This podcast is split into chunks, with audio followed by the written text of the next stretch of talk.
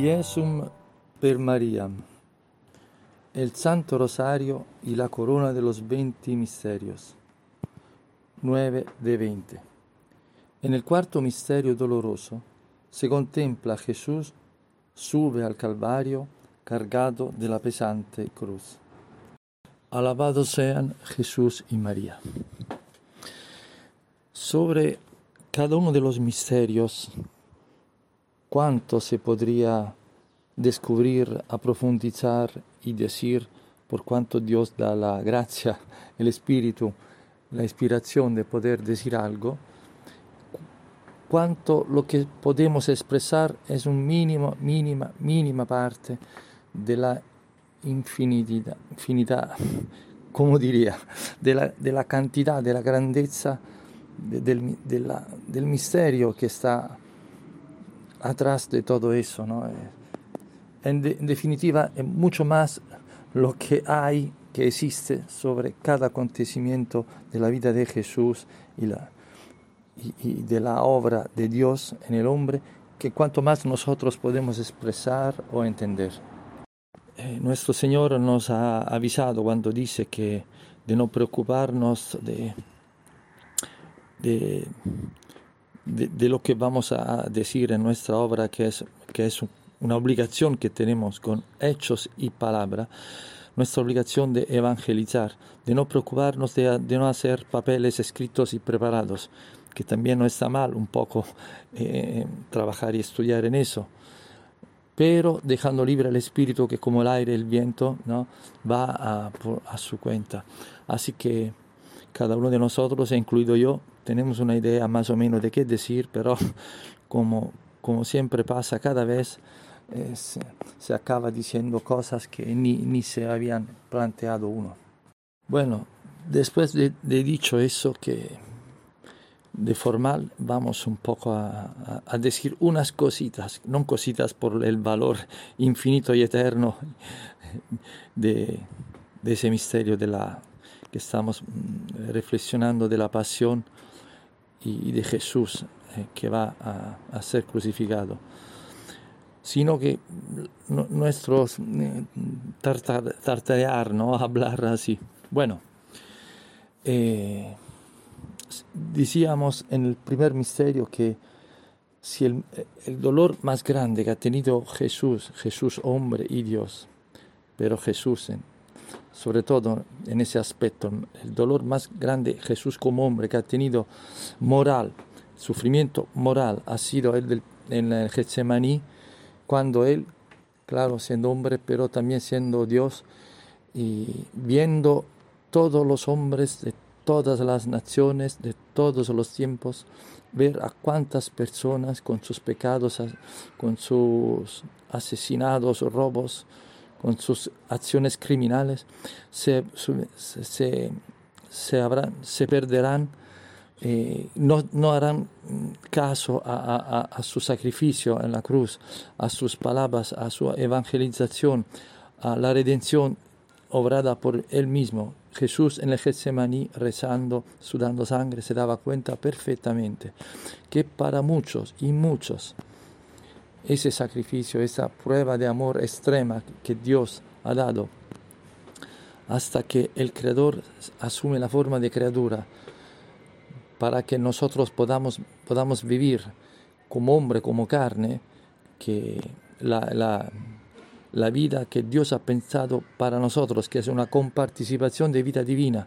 Si no, nada Dios no, nos pide que sea imposible, porque sería como un, Dios un poco, como dice, sádico, un poco malo, ¿no?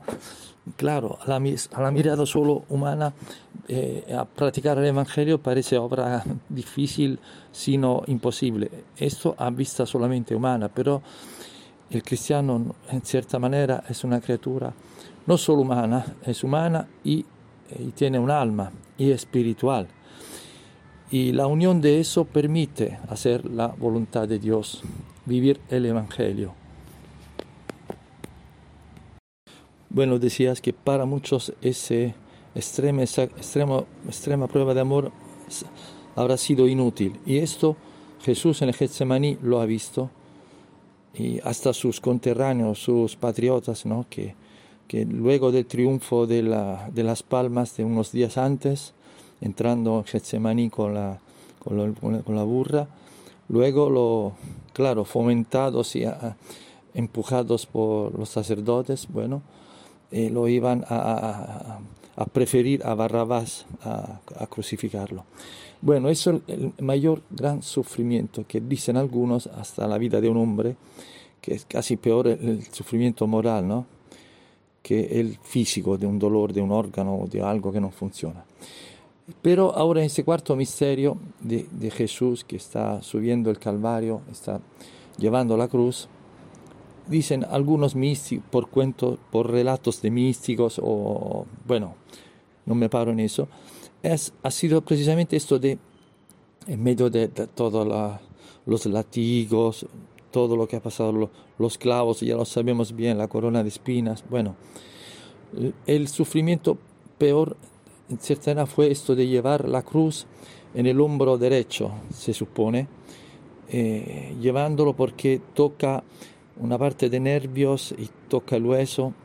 Algunos estiman que la cruz eh, tenía un peso más o menos de 70-80 kilos, cargada por una subida un poco hacia arriba, y a pesar que mm, por las índonas, por la sabana santa se ve Jesús que tenía un cuerpo de un joven fuerte y de un, que, alrededor de un, 80 y por ahí, pero y después de todo lo que ha sufrido antes, ¿no? de las torturas y los, los castigos corporales, esto ahora llevar la, la, cruz y esto de apoyarle ese, ese peso, y fue realmente una cruz, no como algunos dicen como un palo, ¿no? un, un, un palo largo que se iba a encajar en un otro palo ya metido en el monte.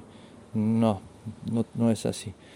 Esto pero no, no, no fijamos en esto, no importa. Jesús era inocente, es inocente, es el Hijo de Dios sin pecado, totalmente puro y santo. Pero va a sufrir una pena en lugar nuestro, en lugar de, de un hombre que por su naturaleza decaída eh, a menudo cae en el pecado, Él lleva al, lugar nuestro esa carga.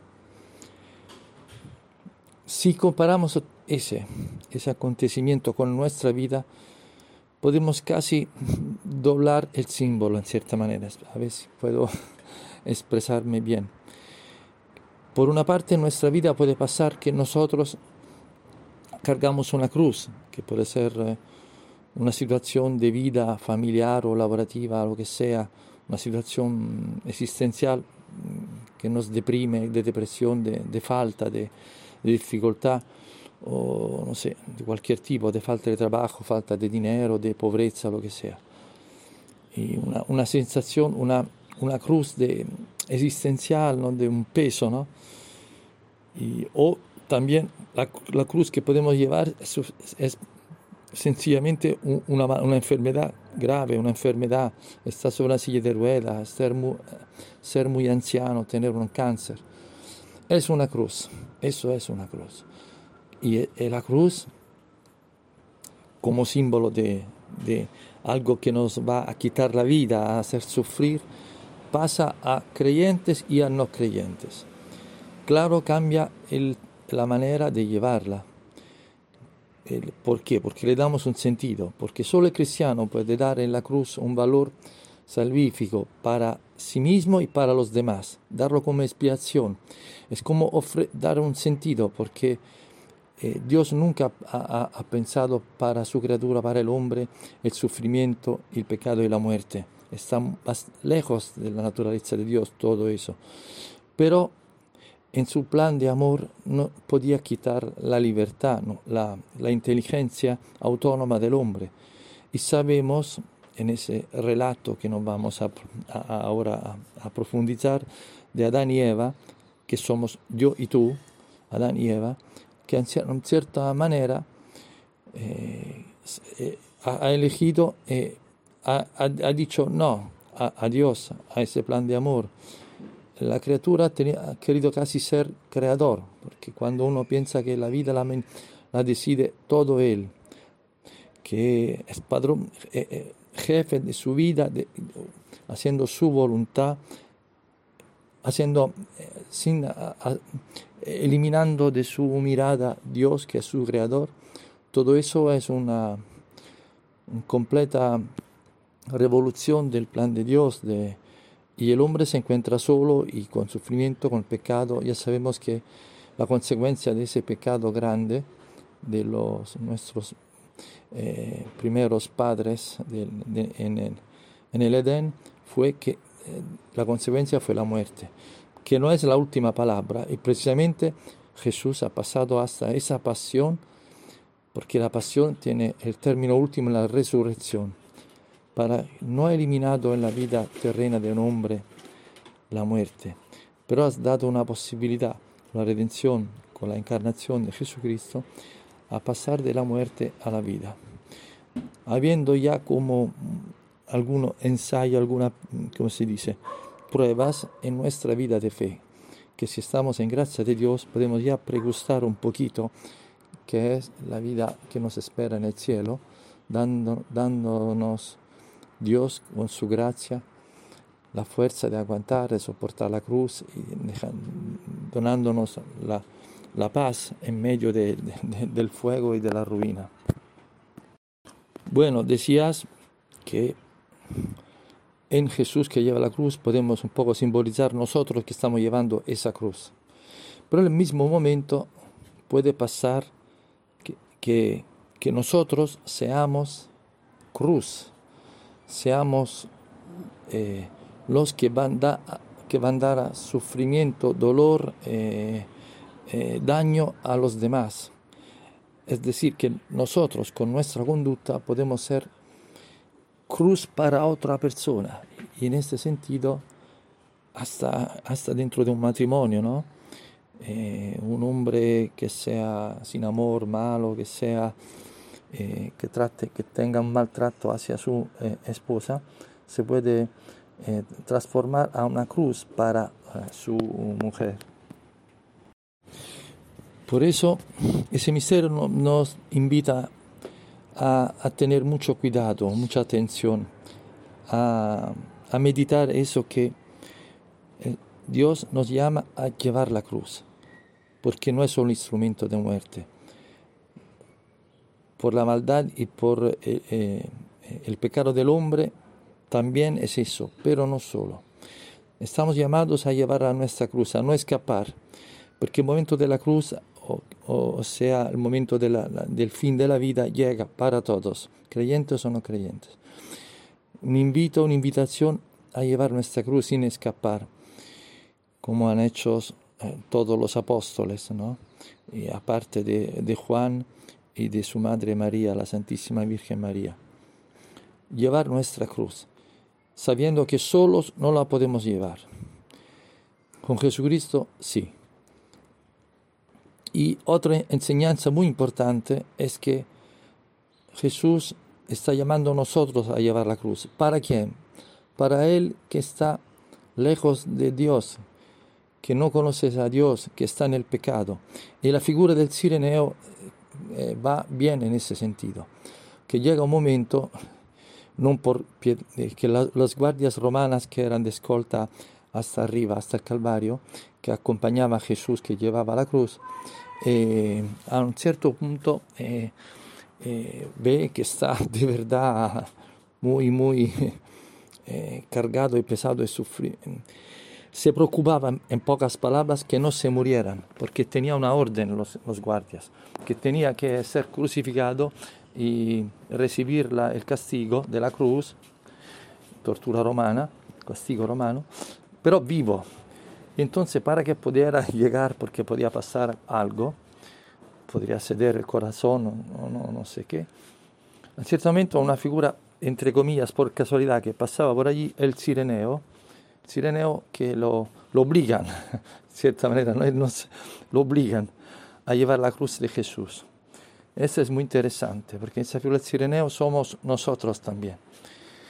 Es muy útil poder sacar la palabra de Dios y nosotros ponernos en, la figura concreta de un personaje, porque la, la Sagrada Escritura siempre habla a, todo hombre de todos los tiempos y, nosotros nunca estamos fuera de la, de, la Escritura, nunca, jamás. A pesar que han pasado dos mil años desde el punto de vista histórico, esto no significa nada. Como el sirene nosotros también llevar la cruz del otro, porque la cruz solo humanamente no gusta a nadie, ninguno la quiere llevar y tampoco Dios quiere que somos amantes del dolor y del sufrimiento, no es eso, claro.